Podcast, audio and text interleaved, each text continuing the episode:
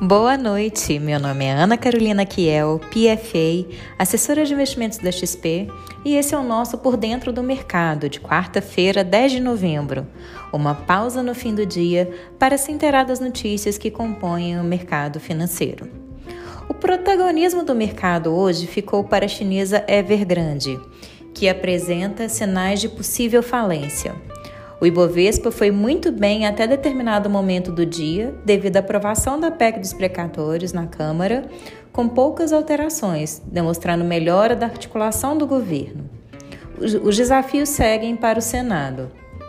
As bolsas americanas foram bastante afetadas pela divulgação do mais alto nível de inflação ao consumidor dos últimos 30 anos.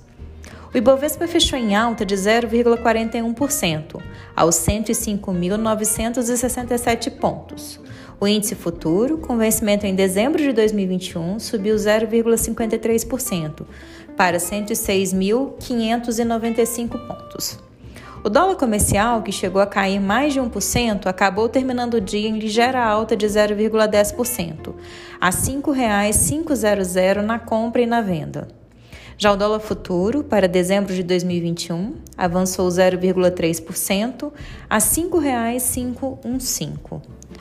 No mercado de juros futuros, os contratos passaram dia em baixa, mas voltaram a subir nas últimas negociações.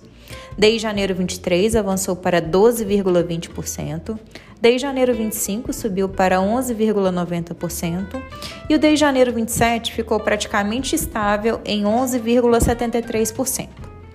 Em Nova York, o índice Dow Jones fechou em queda de 0,66%, o S&P 500 teve baixa de 0,82% e Nasdaq recuou 1,66%.